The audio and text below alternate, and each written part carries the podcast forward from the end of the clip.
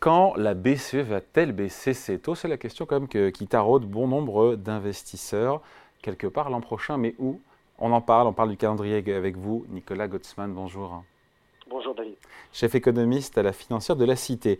Et cette question, on voit bien que les officiels de la BCE ont bien compris qu'il euh, fallait un peu euh, y répondre, puisque, en tout cas donner des indications, puisque il y a eu des prises de parole dans les médias pour calmer un peu euh, ces attentes de baisse de taux sur 2024, à commencer même par Christine Lagarde, le lendemain de la réunion de la BCE, c'était vendredi, qui a dit nous n'avons pas décidé, discuté, ni même évoqué de baisse de taux. Comme pour dire, eh, les gars, on se calme. Oui, bon, ça, pour, le, pour le coup, la, BCE, enfin les membres des gouverneurs euh, ont plutôt raison par rapport à la logique qui est, la leur de, dire qu'il n'y aura pas de, de baisse de taux prochainement, parce que sinon ça annulerait l'effet de la hausse de taux qui viendrait euh, de, de, provoquer.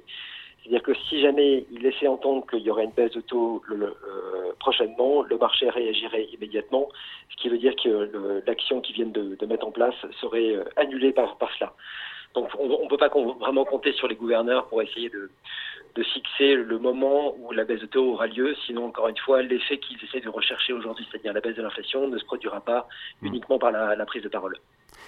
Donc la question pour vous est un peu prématurée, enfin d'un point de vue, du point de vue notamment euh, économique et du point de vue des, des gouverneurs. C'est trop tôt parce que les marchés, évidemment, ont bien entendu le message comme quoi de jeudi, comme quoi le resserrement monétaire a priori, a priori touché à sa fin. Mais de là à se projeter déjà sur des baisses de taux, mais c'est le marché, c'est le boulot des marchés que de se projeter, c'est trop tôt?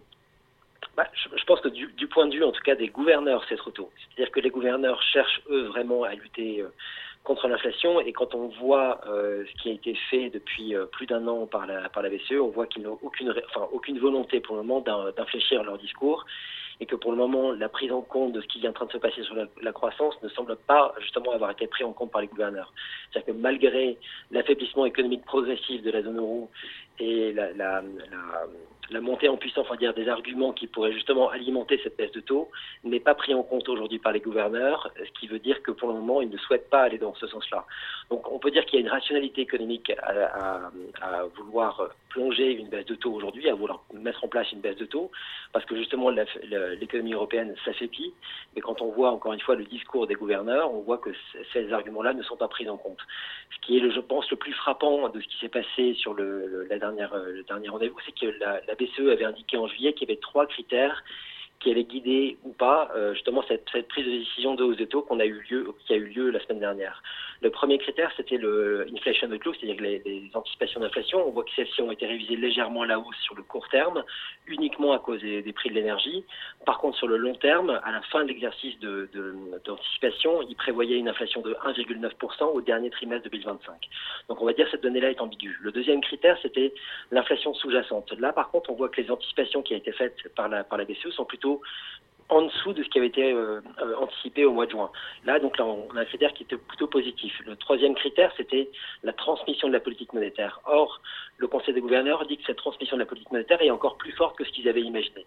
Donc, on a deux critères sur les trois qui sont favorables à la BCE et donc qui n'auraient pas dû provoquer de hausse de taux. Et malgré cela, la BCE a quand même choisi d'aller dans cette direction-là. Ce qui veut dire que même l'interprétation des critères qui étaient eux-mêmes assez stricts est très stricte de la part des conseils des gouverneurs. Mm. Donc ce qu'on peut voir, c'est qu'il y a vraiment une, orientation qu'on peut considérer comme très au quiche de la part de la BCE pour le moment.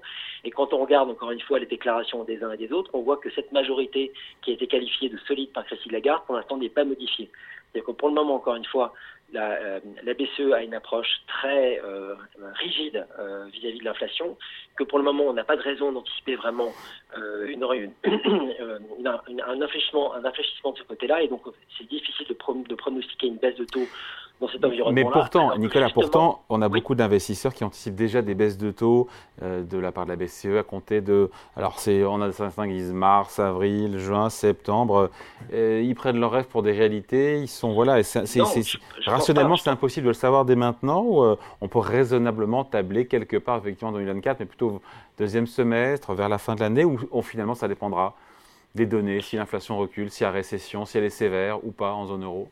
Ah, je pense qu'il y, a plusieurs facteurs. Le premier facteur, effectivement, c'est sans doute ce qui se passe dans l'économie. Si on a vraiment un ralentissement assez fort de l'économie, cela voudra dire d'une part que la BCE s'est trompée, elle est allée trop loin, et donc obligera la BCE à aller dans l'autre sens, et effectivement baisser ses taux. Mais ce sera vraiment un aveu de faiblesse de, sa part et de, reconnaître une erreur qui, a été, qui aurait été commise.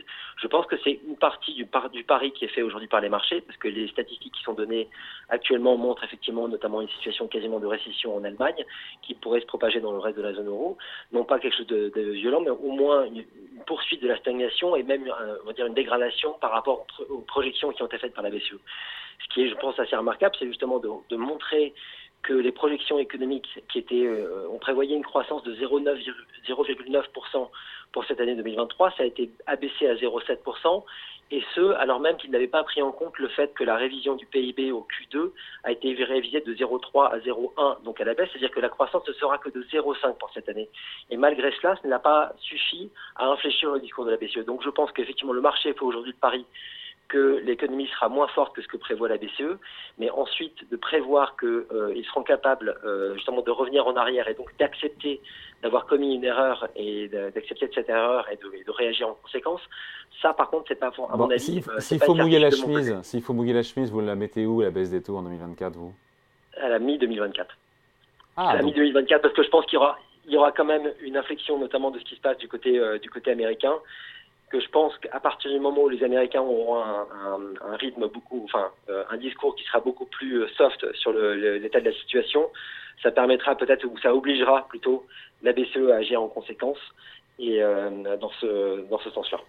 Allez, merci. Explication, point de vue signé Nicolas Gottsman, chef économiste de la financière de la Cité. Merci à vous. Au revoir. Merci à vous. Au revoir.